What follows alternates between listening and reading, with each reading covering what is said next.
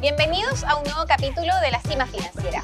Hoy revisaremos por qué es tan importante contar con un presupuesto y te daremos algunos consejos para que puedas distribuir tu dinero de manera eficiente.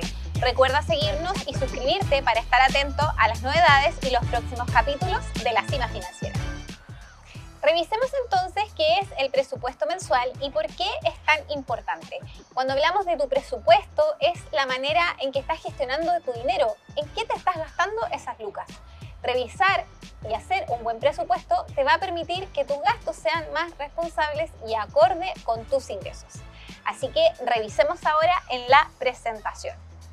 Entonces, revisemos algunas herramientas que te pueden servir para tener tu propio presupuesto. Y aquí debes considerar los mismos ítems que estaban en tu radiografía, ingresos, egresos, tener claras tus deudas y algunos otros gastos que vamos a ver más adelante. Si tú eres más bien clásico, quizás te acomode una libreta, un cuaderno o quizás, como te mostró en la presentación, una hoja de cálculo en Excel.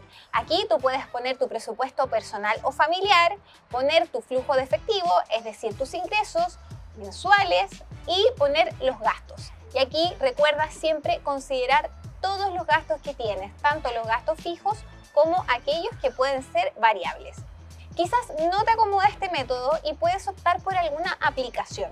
Hoy día hay una gran variedad de aplicaciones en el celular que pueden ser gratuitas o de pago que te permiten ir registrando tanto los gastos fijos como también aquellos gastos que vayas haciendo en el día a día y que realmente no sean tan fijos, que sean más bien relacionados con el ocio, alguna salida o alguna comida. Ahí lo que te recomendamos es buscar tu método. Finalmente, visibilizar la relación de tus ingresos con tus egresos va a hacer que puedas ordenar tus gastos y gastar de manera más consciente. En este presupuesto quizás te, te, preguntes cómo puedo distribuir el dinero. ¿Hay alguna propuesta, alguna regla, aquí te quiero compartir justamente un consejo al respecto.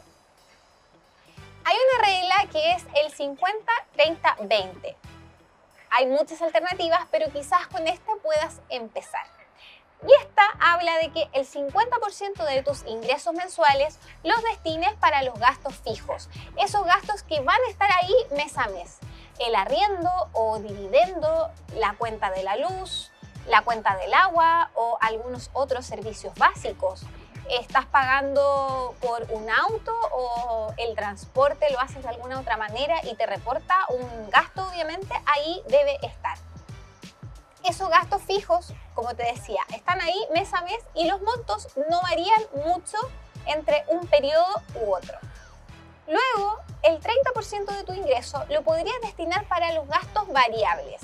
Estos gastos van muchas veces relacionados con tu estilo de vida, las salidas, el delivery, todo aquello que, por ejemplo, si estamos en un momento económico más apretado, podríamos quizás reducir o dejar de lado.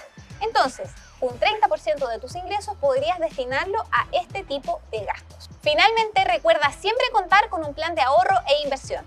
A este plan puedes destinar el 20% de tus ingresos mensuales y distribuirlos un 10% para el ahorro y un 10% para la inversión. Recuerda que no son lo mismo. Cuando ahorras estás guardando parte de tu ingreso mensual. Cuando inviertes estás poniendo a trabajar tu dinero con el fin de tener una rentabilidad con el paso del tiempo. Espero que esta información te haya ayudado y que desde ya estés trabajando en tu presupuesto y que estos consejos te sirvan para saber de qué manera distribuir tus ingresos. Recuerda suscribirte y seguirnos para estar atento a las novedades y los próximos capítulos de La Cima Financiera. ¡Nos vemos!